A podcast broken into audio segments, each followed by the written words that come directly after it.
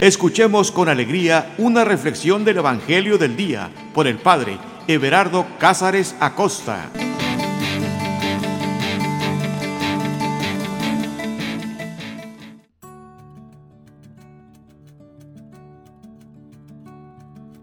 Carta de amor.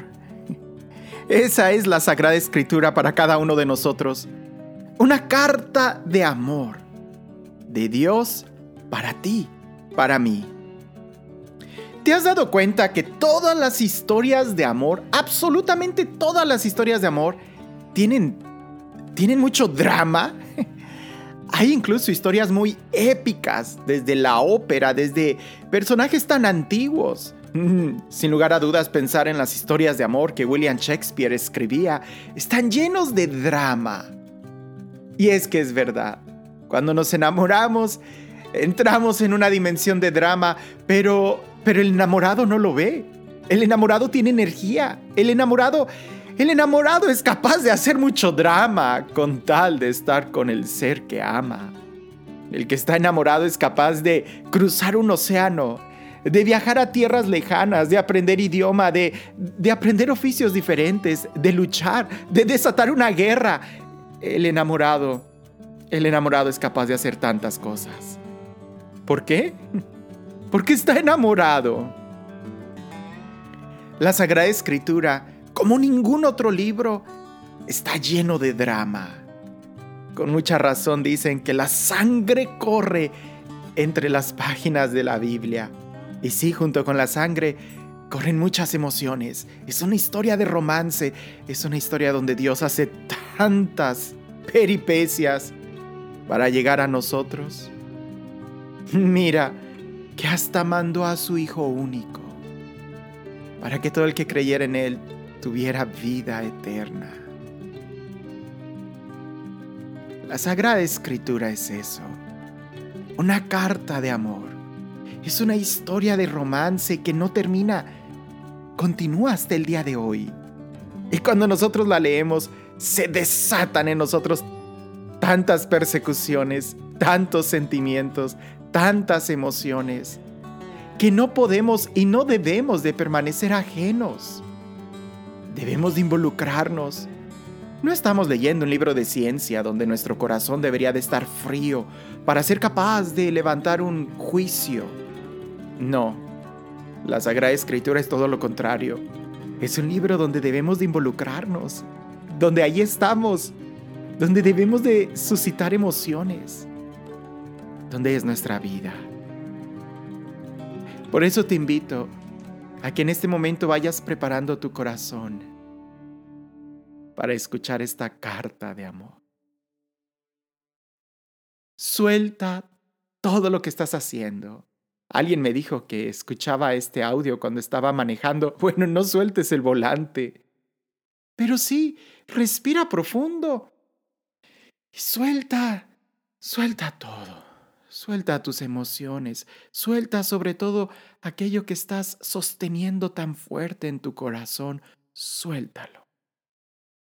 Este es un momento para abandonarnos en la presencia de Dios, para escucharlo a Él. Por eso, respira profundo, suelta tus hombros, suelta toda expresión que tienes en tu rostro, relájate.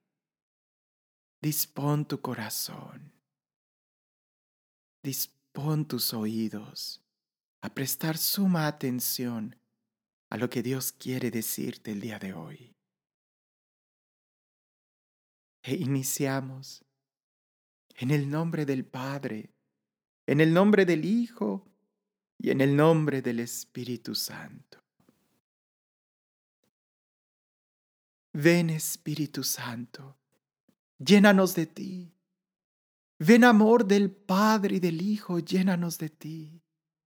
Ven Espíritu de, los cuatro vientos y llénanos de ti. Ven Espíritu Santo como un fuego abrasador y consúmenos en tu amor. Haz que ardamos en ti, en tu presencia. Ven Espíritu Santo y como cascadas de agua viva, como torrenciales de agua que purifican, que transforman, que renuevan.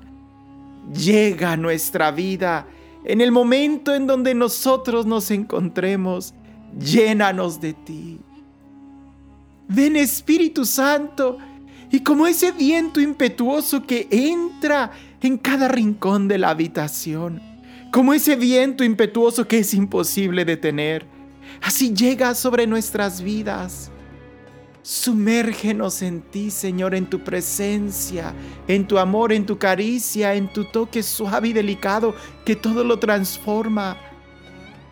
Ven Espíritu Santo y sopla, sopla sobre nuestro rostro, sobre nuestra imaginación, sobre nuestro corazón, sobre nuestros sentimientos y emociones, para que en todo y en cada momento podamos estar unidos a ti. Que seas tú quien guíe nuestra vida. Que seas tú quien nos acompañe. Que seas tú, Señor, quien dirija nuestro sentir, nuestro hacer. Ven Espíritu Santo, confiamos en ti, nos abandonamos en ti. Padre de los pobres, autor de los siete dones. Tú que llenaste la vida de Jesús y acompañaste a cada profeta, llénanos, llénanos de ti, sumérgenos en ti. A cada persona que escucha este audio, sumérgela en ti, en tu amor, en tu presencia.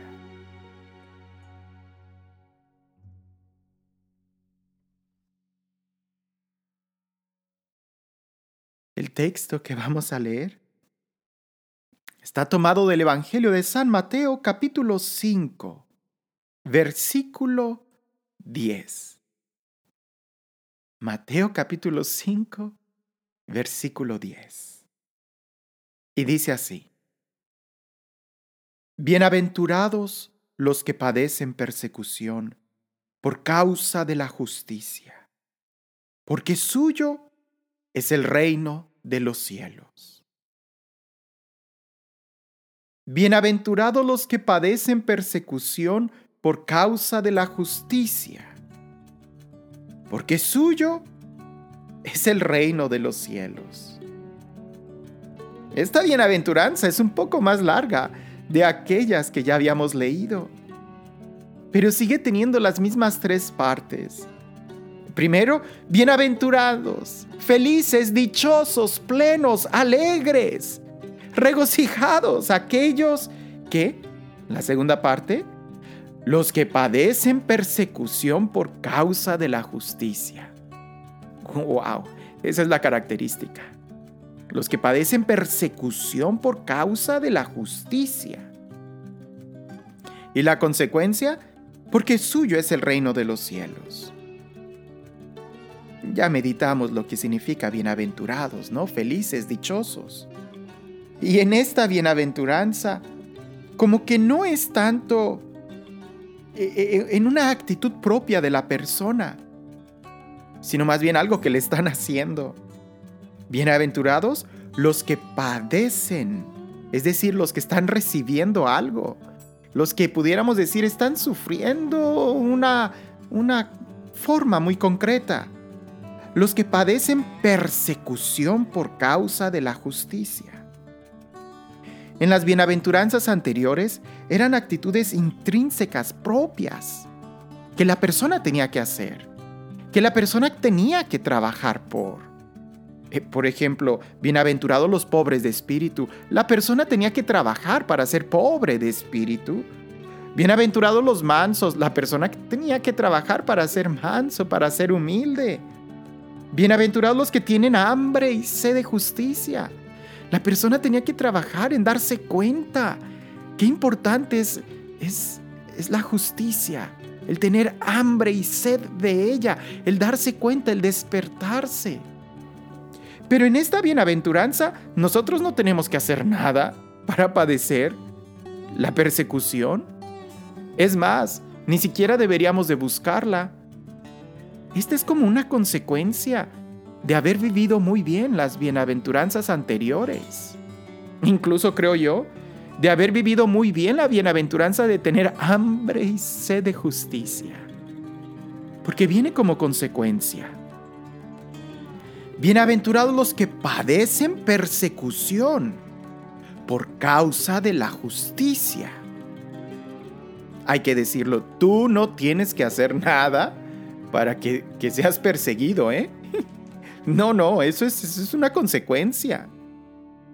Bienaventurados aquí los que padecen persecución por causa de la justicia. Hablemos un poco. ¿Qué es la justicia? Ya en otro momento hablamos sobre la justicia que en un nivel humano es darle a cada quien lo que le corresponde. No, eso, eso no es, eso no es eh, totalmente el concepto bíblico. No es totalmente, por lo menos, el concepto de Jesús. Justicia, Él mismo es la justicia. Él es el único que imparte justicia. Él es el único juez justo. ¿Recuerdas, por ejemplo, aquella parábola donde sale un, un señor que es dueño de un viñedo a buscar trabajadores? Y a los de la primer, los que contrató en la mañana, les quedó de pagar un denario. Y luego fue más tarde y contrató a otros diciéndoles les daré lo justo. Y luego llegó a más tarde y contrató a otros diciéndole les daré lo justo. Y luego ya casi al finalizar el día del trabajo ve a otros en la plaza y le dicen, ¿y ustedes qué hacen aquí? Y aquellos dicen, pues es que nadie nos ha contratado. Pues aquel hombre les dice, vengan y les pagaré lo justo. Al final del día, empezó a pagarles a cada uno empezando por los últimos que había contratado, y a estos les empezó a dar un denario. Cuando llegó con los primeros que contrató, estos habían pensado que iban a recibir más, porque aquellos que no trabajaron tanto recibieron un denario. Pero cuando ellos también reciben un denario, se enojan y, piensan que, que, el dueño es injusto porque le pagó lo mismo a aquellos que no trabajaron tanto como, como ellos que sí trabajaron todo el día. Pero el dueño del viñedo les dice, ¿por qué voy a ser yo injusto? Por darle a cada quien lo que yo quiero darles. ¿O acaso yo voy a ser malo porque tú eres malo? Aquí el concepto de justicia es muy diferente, porque solamente Dios sabe qué es lo que le da a cada uno. Y aunque ya hablamos de esto en la otra bienaventuranza de tener hambre y sed de justicia, creo que vale la pena volver a subrayar que aquí la justicia, la justicia de Dios es darle a cada uno lo que Él quiere darnos. Sí, lo que Dios nos da es su amor. Y ciertamente si hay un castigo por el pecado, el castigo lo recibió Él mismo para que nosotros pudiéramos crecer en el amor, porque Dios no quiere la muerte del pecador, sino que éste se convierta. Entonces, hablar de la justicia es hablar de Él mismo, de Dios mismo. Claro, no lo malinterpretes, no pienses que que porque Dios es bueno, entonces no vamos a recibir cada uno lo que nos corresponde. si tú eres capaz de abrirle tu corazón a Dios honestamente, ten la seguridad que serás justificado. Pero ten mucho cuidado de que te engañes creyéndole que le estás abriendo el corazón de Dios. Por ahí una vez escuché a alguien que dijo, hay más personas que se van al infierno por, por creyendo en la misericordia que en la justicia hay que tener cuidado, porque el precisamente profesar que Dios es misericordioso nos debe de abrirnos a una experiencia profunda de su amor y su misericordia, para que nosotros podamos buscarlo, seguirlo, amarlo y ser como Él. Son dos cosas diferentes. En Mateo capítulo 25 ya lo dijimos, si hay un juicio, el juicio tú lo haces cuando tú no decides abrirte a Dios. Cuando tú decides no amar, no practicar misericordia, ahí es donde tú solito te condenas. No porque Dios te condene, sino porque tú así lo elegiste. Por eso hay que elegirlo a Él. Y ser honestos, eligiéndolo a Él, nuestra vida cambia. Nuestra vida no es, no es indiferente a Él. Esta bienaventuranza habla de los que son perseguidos por causa de la justicia. Entendiendo justicia como Dios mismo, podemos entonces entender a qué se refiere esta persecución. Antes de hablar propiamente de la persecución en sí, aquel que ha recibido la justicia, es decir, aquel que ha recibido el amor de Dios, aquel que vive en Dios, aquel que vive en su misericordia, no le tiene miedo a nada. No le tiene miedo a la persecución. No le tiene miedo absolutamente a nada. San Pablo va a decir, ¿quién nos separará del amor de Dios? ¿quién nos podrá separar del amor que Dios nos tiene? Nada. Ni la muerte, ni la enfermedad, ni las persecuciones, ni la espada, ni las calamidades, nada, nada nos podrá separar del amor de Dios. Y si nada nos puede separar del amor de Dios, entonces ¿a qué le tenemos miedo? Pues a nada, porque nada nos puede separar del amor que Dios nos tiene. Eso hay que entenderlo bien claro. Una vez que tú tienes la justicia en tu corazón, ni siquiera vas a prestarle atención a las persecuciones. ¿Por qué? Porque ya no les tienes miedo. No le tienes miedo a aquellos que puedan quitarte las cosas materiales. No, más bien le tenemos miedo a aquel que nos ha amado y es un miedo santo, un miedo de querer ofenderlo, de, de desperdiciar esa misericordia. Por eso, por eso esta bienaventuranza dice, bienaventurados aquellos que padecen persecución por causa de la justicia. Debemos de quitarnos todo miedo. Alguien al leer esta bienaventuranza pudiera decir, pero yo tengo miedo de padecer, de padecer persecución.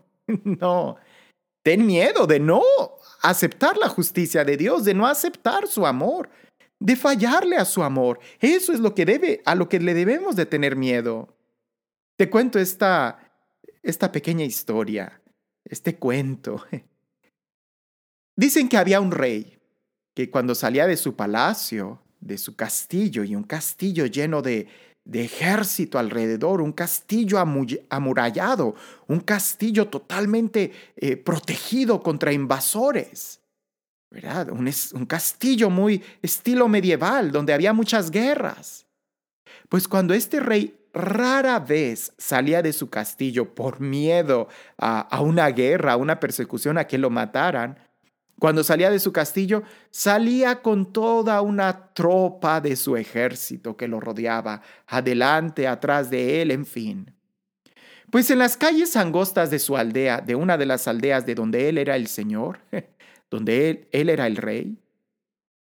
Era muy difícil que todo el ejército pasara, entonces tenían que dividirse unos al frente y otros atrás. No podían pasar así rodeando al rey. El rey quedaba en miedo, en medio. Y ahí era donde muchos aprovechaban para poder ver al rey, porque pues el rey nunca salía, porque era muy miedoso. Entonces salían y lo veían y lo saludaban con pañuelos y muchos le hacían el homenaje propio del rey, ¿no? Inclinándose profundamente. Y había ahí un campesino que viendo todo el ejército, él estaba viendo así a todos los caballos, los soldados, las capas, las espadas con las que llevaban. Y cuando se acerca el rey, él se le queda viendo al rey su capa, su corona, el cetro que llevaba, el corcel en el que iba montado, pero no hizo reverencia. Entonces el rey se detiene indignado de que ese campesino no lo saludara. Y uno de los cortesanos del rey, uno de los que lo acompañaba al darse cuenta de lo que había sucedido, se acerca inmediatamente a aquel hombre y le dice, ¿por qué no haces reverencia al rey? Y aquel campesino le dice, ¿y, por qué le voy a hacer reverencia? Y dice, porque él es rey. Y aquel campesino le dice, ¿y en qué se diferencia el rey a mí? Y, y, el hombre que custodiaba al rey le dice, porque el rey es más poderoso que tú, tú tienes que hacerle reverencia. Y el campesino voltea a ver al rey, lo mira a los ojos y le dice, no, él es no, él no es más poderoso que yo. A lo que se queda totalmente sorprendido aquel cortesano, aquel mayordomo del rey, y le dice, ¿por qué dices eso? Justifícate. Y aquel hombre con, con un aire totalmente de dignidad, muy erguido, parado, volteando a ver al rey con compasión, con una mirada de ternura, le dice, porque el rey sigue siendo un niño, sigue siendo infantil, el rey sigue lleno de miedos. Aquel hombre le dice, retráctate de tus palabras, estás frente al rey. Y el hombre le dice, no, el rey le tiene miedo a la muerte. Yo no le tengo miedo a la muerte. ¿Te das cuenta? El cristiano es aquel que ha logrado aceptar la justicia y con ella ha logrado aceptar el reino, ha logrado aceptar su realeza, su dignidad, ha logrado aceptar la vida eterna. Por eso el cristiano no le tiene miedo a la persecución. Cuando la persecución viene, el cristiano está de pie, porque su mirada no está en la persecución que puede sufrir, sino en la justicia a la que Él está haciendo. Hablemos ahora a qué se refiere esta persecución, porque pudiéramos mal entenderla. Persecución, escúchalo bien, está en la línea de bienaventurados los que padecen persecución por causa de la justicia, porque no son bienaventurados los que están eh, padeciendo persecución por sus fechorías. No, no son bienaventurados los que padecen persecución, los que son perseguidos por sus miedos. Tampoco son bienaventurados aquellos que son perseguidos por su pasado, por sus cargos de conciencia. No, no, no, no.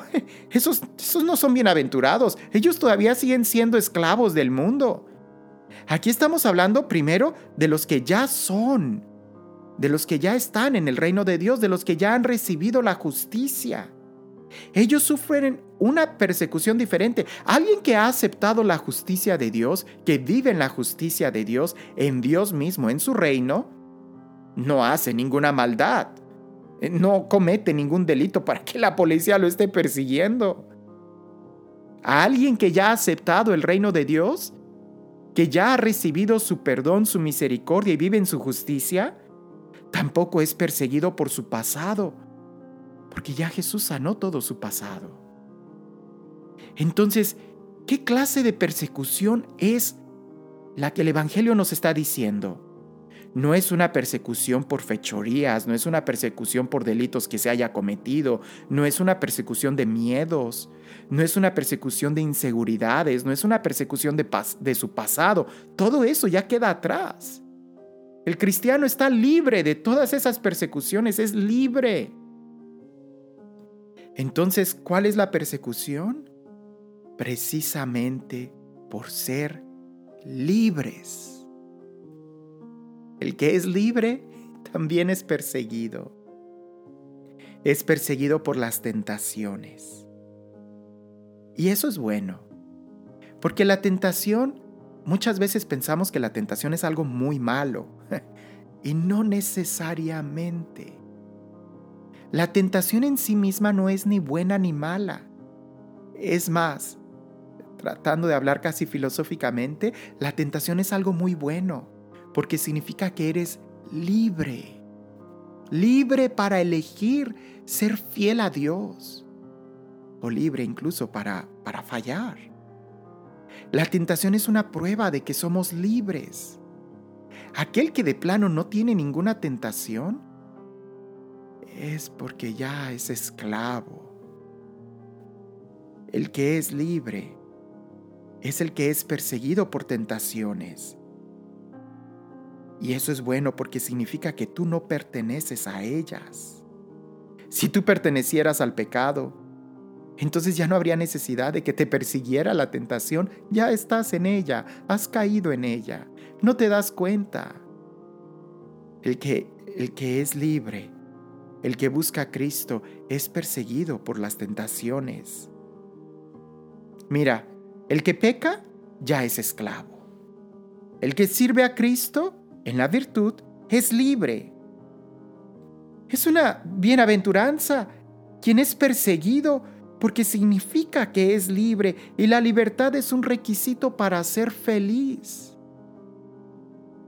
Feliz aquel que es libre y el que es libre es perseguido. Entonces bienaventurado el que es perseguido por causa de la libertad, por causa de la justicia, por causa del amor a Dios. ¿Todavía no queda muy claro? Te pongo este ejemplo. Imagina que, que tú eres esclavo de un pecado, de tal manera que ya ni siquiera te das cuenta de las tentaciones. El ejemplo más trillado es el del alcohólico. No aquel borrachito que dice, yo no soy alcohólico, en el momento en que yo quiera yo la dejo. No, pues está totalmente preso del alcoholismo, ni cuenta se da. Es más, ni siquiera se da cuenta de las tentaciones, sucumbe inmediatamente ante el alcohol. Es esclavo del alcohol, no puede elegir dejar de tomar. Y lo mismo sucede con todos los demás pecados, con todos los demás vicios. El vicio te esclaviza. ¿Verdad? Las personas que tienen el vicio de, no sé, de las drogas, de criticar, de chismear, de, la pornografía, de una sexualidad desenfrenada, les cuesta vivir en la libertad. No pueden. ¿Por qué? Porque son esclavos. En cambio, aquellos que siguen a Cristo, aquellos que verdaderamente se han rendido a, a, a Él, a Dios que nos ama, aquellos que han podido crucificar su carne a Cristo para ser de Él, Aquellos que practican la virtud son libres. Tú no, tú nunca vas a oír a alguien que diga, ay, es que yo quiero pecar y no puedo. Es que yo quiero decir mentiras, pero no me salen. O sea, soy vicioso de la verdad. Eso no sucede. Nunca vas a oír a alguien que diga, es que yo quiero, yo, yo quiero ver pornografía, pero no puedo. La virtud de la castidad me lo impide. Soy perseguido por la castidad. Eso no sucede. El que más es libre, el que más virtuoso es, más libre es. En cambio, aquel que más se entrega al pecado, más esclavo es. Y no hay peor sufrimiento que aquel que es esclavo hasta de sus propias pasiones.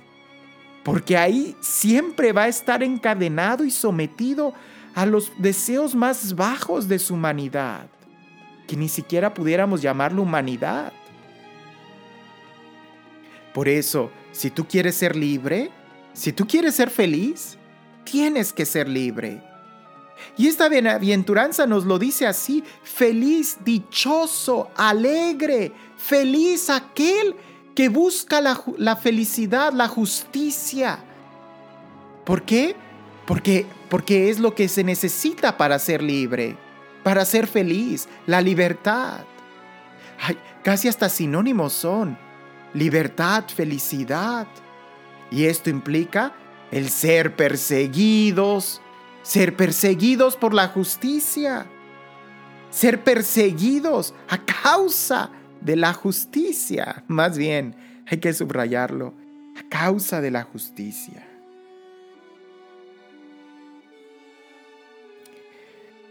Pero esto lo hemos estado hablando de una manera muy espiritual, ¿no?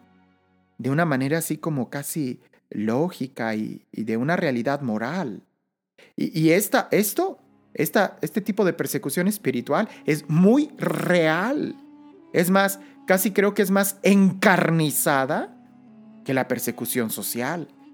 Porque las tentaciones eh, las vas a tener siempre al acecho siempre se te van a presentar de manera diferente este tipo de persecuciones. Ciertamente alguien podrá decir, pues yo ya, yo ya dejé el, el vicio del alcohol, ya no tengo la tentación de, del alcohol, de emborracharme. Ya quedó superada esa tentación. Pues sí, pero entonces tendrás muchas otras más. Ahora las tentaciones serán en, en no orar, en no practicar la virtud, en no practicar el amor, la misericordia. Siempre vamos a estar siendo perseguidos por diferentes tentaciones. Por eso digo que esta persecución es más encarnizada que la persecución social, que también se puede dar. ¿verdad? En el aspecto espiritual, como ya lo mencionamos, es un combate cuerpo a cuerpo, siempre en tu interior. Pero esta bienaventuranza también puede ser aplicada y debiera de ser aplicada también por aquellos en donde la sociedad los persigue por causa de la justicia. Y estos también son felices porque quiere decir que su vida interior la han vivido de tal manera que se han convertido en luz para los que los rodean.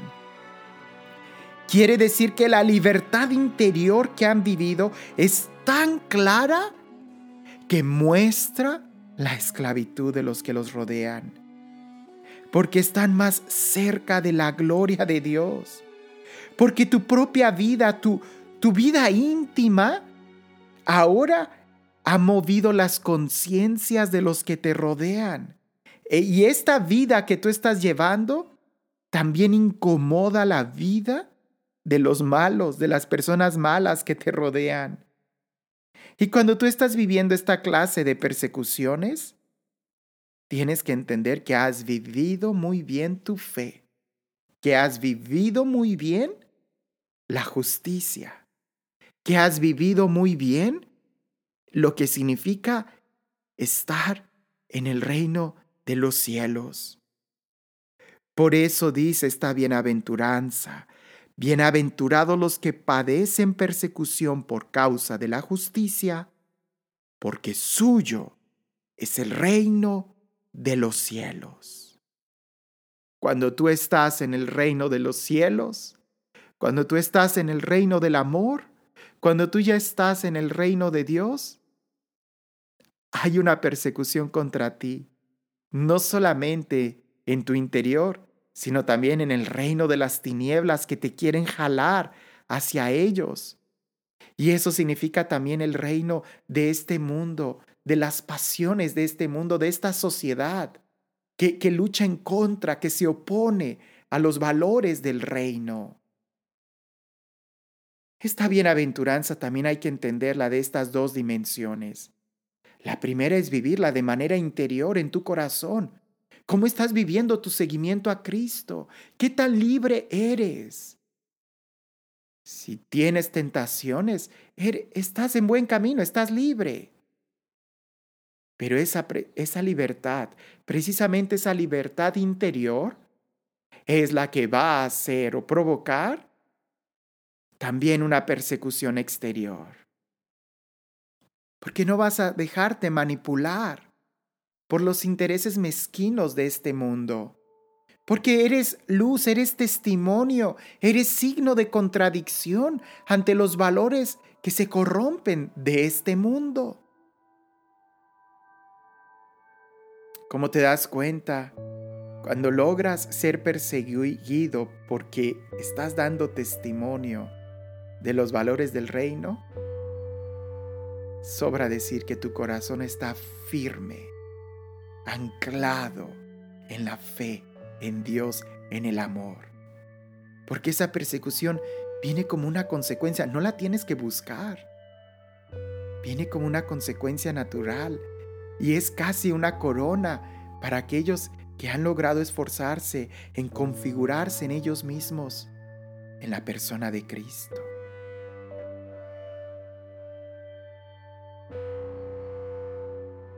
Habría que preguntarnos, cuestionarnos.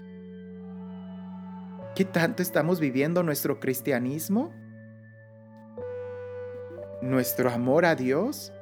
Si el mundo en el que vivimos, si esta sociedad mala, si esta sociedad corrompida nos está aplaudiendo. Es contradictorio, ¿no? Algo estaría mal. Si yo me estoy esforzando por vivir mi fe, pero el mundo me aplaude y recibo reconocimientos de este mundo tan corrompido, de este mundo tan blasfemo. Y, no causo ninguna contradicción entre ellos. No causo ninguna confrontación en la conciencia de ellos. No, yo no los tengo que provocar. Fíjate bien que una cosa es es provocarlos y otra cosa es que sus conciencias se confronten cuando ellos ven mi conciencia, mi testimonio, mi libertad. Ahora, si el papel en el que yo estoy desempeñando tiene que expresar claramente mi conciencia, entonces ahí con, con, mayor razón voy a sufrir una persecución. Cuando en el momento en que yo hablo, defiendo mis valores, que son los valores del reino. Cuando, por ejemplo, yo hablo a favor de la vida.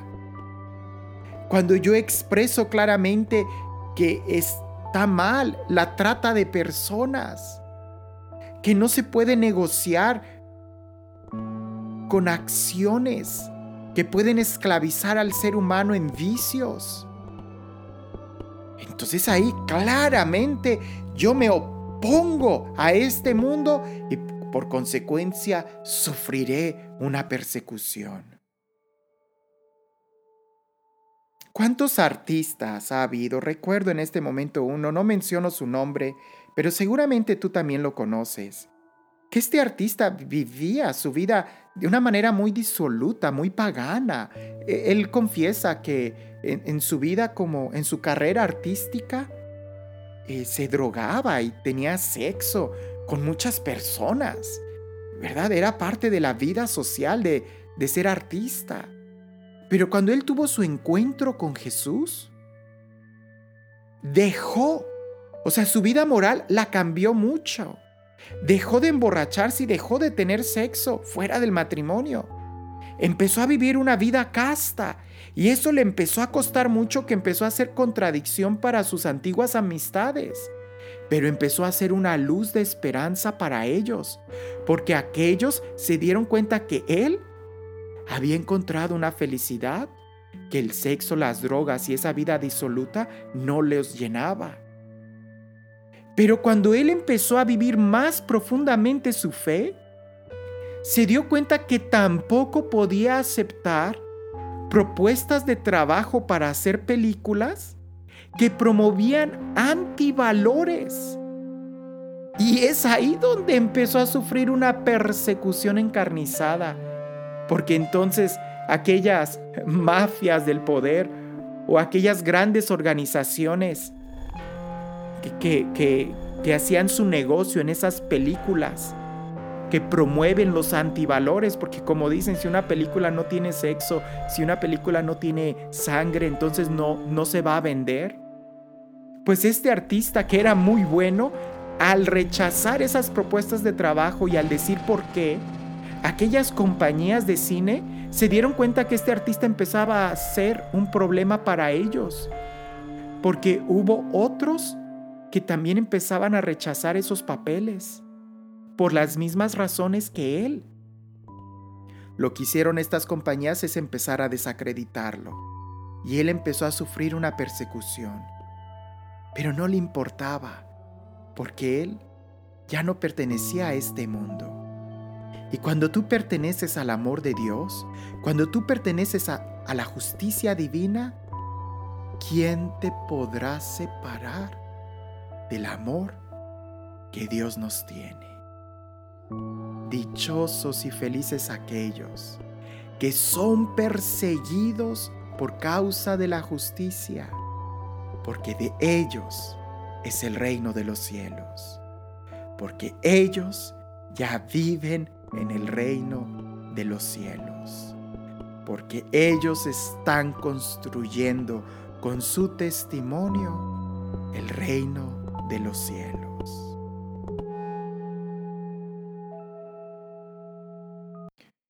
Señor Jesús,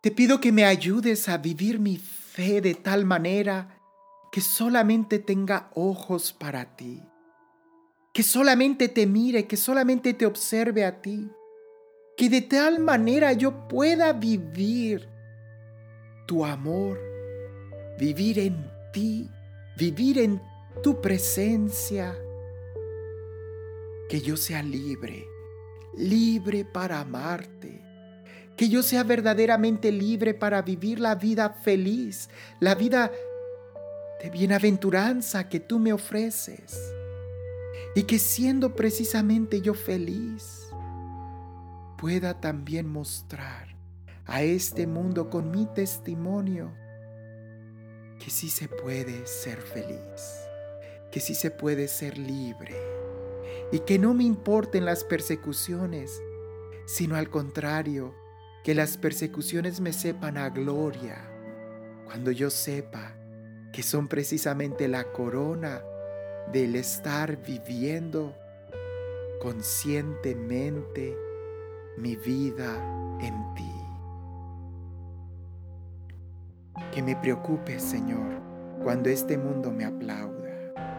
Que me preocupe, Señor, cuando yo pueda hacer negocios exitosos con este mundo.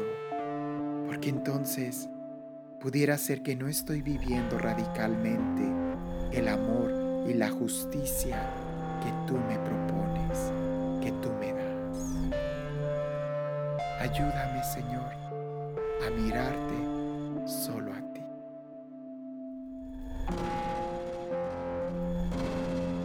El Señor esté con ustedes. Y la bendición de Dios Todopoderoso, Padre, Hijo y Espíritu Santo descienda sobre ustedes y permanezca para siempre.